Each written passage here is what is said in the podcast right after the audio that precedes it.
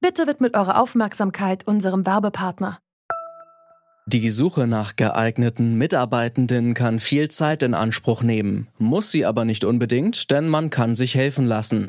Zum Beispiel mit den Premium-Stellenanzeigen von Indeed, denn damit wird eure Stellenanzeige in der Suche sichtbarer und Bewerberinnen und Bewerber werden schneller auf euch aufmerksam. Indeed schenkt euch jetzt 75 Euro Startguthaben für eure Premium-Stellenanzeigen. Klickt dazu auf den Link in den Show Notes. Es gelten die AGB.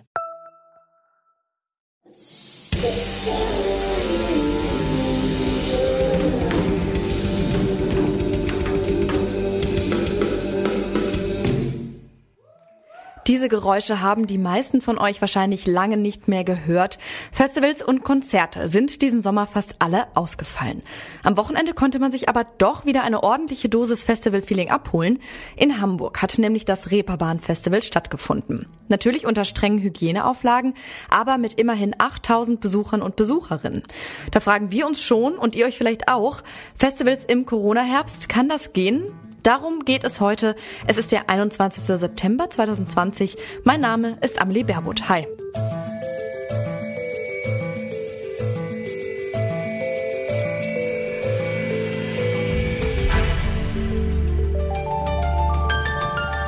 Zurück zum Thema.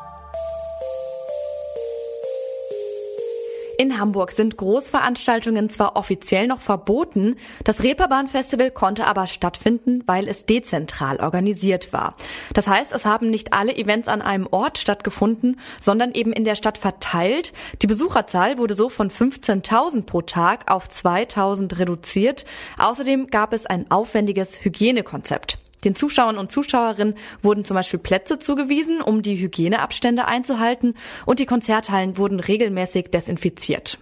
Das Festival war damit auch als Test gedacht, wie und ob solche Veranstaltungen in Zeiten von Corona überhaupt funktionieren können. Frien Havel ist Pressesprecher des Reeperbahn Festivals. Er meint ja, meine Kollegin Marie Jeinter hat ihn auf dem Reeperbahn Festival getroffen und mit ihm gesprochen. Jetzt würden viele Leute aber sagen, Kunst, Kultur, Musik ist nicht lebensnotwendig, zumindest nicht so wie in die Schule gehen oder zum Einkaufen.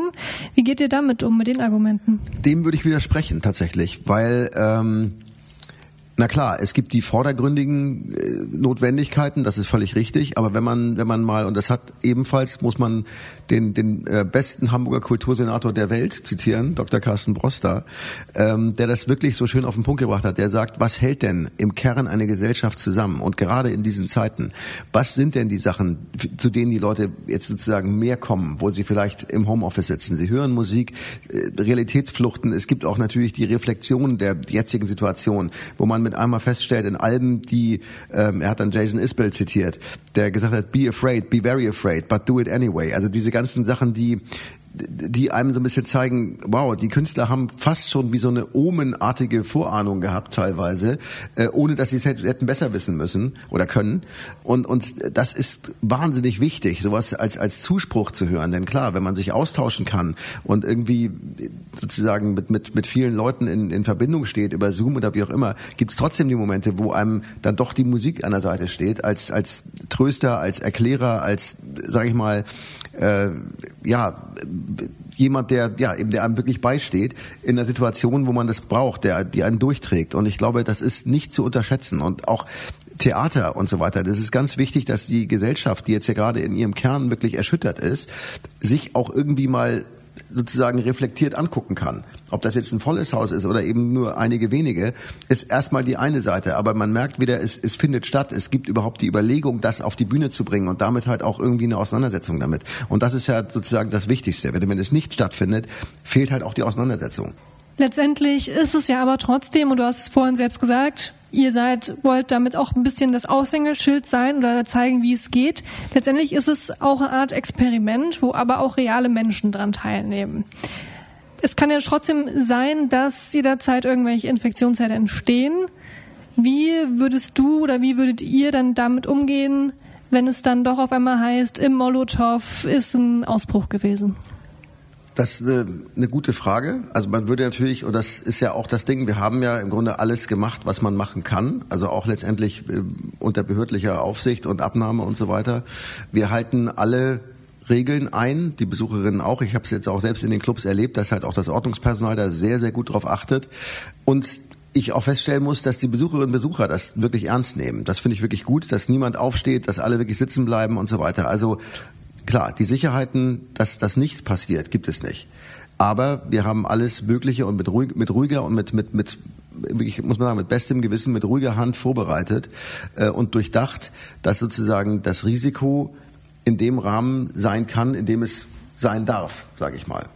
Wenn das jetzt dazu kommt, natürlich, natürlich kommt dazu auch, dass sich jeder ein- und aus beim Ein- und Auslass einscannen muss, sodass wir halt eben die Daten äh, rückverfolgen können, sodass man eben nicht eine Situation hat, wie wir sie jetzt ja in einem anderen Hamburger äh, Lokal hatten, äh, dass, dass es sozusagen Fake-Identitäten sind und so weiter. Also das ist hier schon so, dass es äh, wie es sein muss. Havel ist überzeugt von dem Hygienekonzept des Reeperbahn Festivals, auch wenn es sich wegen der geringen Besucherzahl finanziell nicht gelohnt hat und das Ganze nur funktionieren konnte, weil das Festival von der Stadt Hamburg gefördert wurde. Tatsächlich waren auch viele Besucherinnen und Besucher des Festivals erstmal skeptisch. Am Anfang war ich skeptisch. Ich war ehrlicherweise skeptisch. Ja, also wir waren jetzt ja auch draußen und noch nicht irgendwo drin. Das muss man mal gucken, wie es drin aussieht. Also ich glaube, man muss es so als Pilotprojekt sehen. Aber hier draußen auf der Bühne, also da war jeder Strand an der Ostsee voll. Nach äh, ja, vier Tagen quasi ähm, habe ich das Gefühl, mehr kann man nicht machen. Ich finde das Konzept ziemlich überzeugend und sobald da auch irgendwelche irgendwie von abgewichen wird von Zuschauern oder so, ist die Security relativ schnell da. Insofern ist das also ja trägt dazu bei, dass man sich sehr sicher fühlt, ja. Die Menschen, die wir befragt haben, haben sich coronamäßig also relativ sicher gefühlt auf dem Reeperbahn Festival. Kann man jetzt also wieder mit gutem Gewissen vor Festivalbühnen seine Lieblingsacts abfeiern? Das sehen nicht alle so. Kritisch ist da etwa Frank Hufert. Er ist ärztlicher Direktor am Institut für Mikrobiologie und Virologie der Medizinischen Hochschule Brandenburg. Ihn habe ich gefragt, ob solche Veranstaltungskonzepte wie beim Reeperbahn Festival die Lösung für Festivals während der Pandemie sind. Er hat da eine eindeutige Antwort. Nein, aus meiner Sicht ist sie das nicht, denn das Hauptproblem lösen wir damit nicht. Das Hauptproblem ist, dass das Coronavirus auch aerosolisch weitergegeben wird und das ist ein sehr wichtiger Bestandteil, andere Menschen zu infizieren vor allen Dingen dann, wenn man noch nicht krank ist, also schon eventuell zwei Tage, bevor man überhaupt weiß, dass man erkrankt oder eine Erkältung oder auch einen schweren Verlauf bekommt. Und da man das dann nicht weiß, weiß man auch nicht, wie man ansteckt.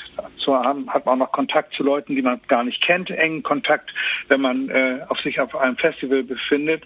Und aus diesem Grund ist das ein absolutes No-Go. Und wenn man es doch noch mal so sagen darf, wir werden in nicht allzu ferner Zukunft, wahrscheinlich im Frühjahr ja auch einen Impfstoff haben und dann wird die Situation deutlich entspannter. Und ich frage mich, muss ich bis dahin dann auch so ein Festival dahin gehen? Muss ich so etwas initiieren? Aus meiner Sicht persönlich und auch aus biologischer Sicht nein. Mhm.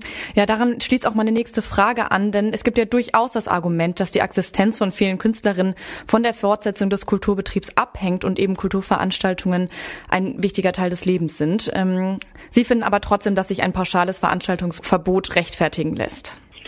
Das kommt auf die Größe der Veranstaltung an und was ich dort mache, wie lange das ist.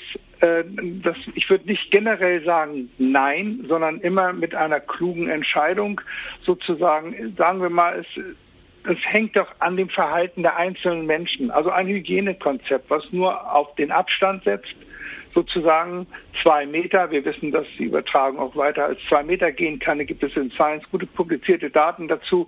Und äh, auf ein Fläschchen Desinfektionsmittel für die Hände, das wird mit Sicherheit nicht ausreichen. Grundlegend zu sagen, alle Veranstaltungen nein, ist sicherlich nicht falsch, aber ein kluges, richtiges Konzept. Wenig Leute, kurze Zeiten, entsprechenden Abstand beziehungsweise die Lüftung muss auch stimmen. Ich kann nicht die Leute in einem engen Raum, äh, einer Jazzkneipe, äh, vier Stunden da sitzen lassen, alle zusammen, dicht bei dicht. Das sind Dinge, die nicht gehen. Und äh, wenn man eine Veranstaltung hat, sag ich mal, ein Konzert Open Air und äh, dort entsprechend Abstände sind, die Leute eine Maske tragen und das draußen stattfindet, dann kann ich mir sowas schon vorstellen. Es gibt immer einen wichtigen Kompromiss, aber ähm, grundlegend äh, müssen solche Regeln dann eingehalten werden.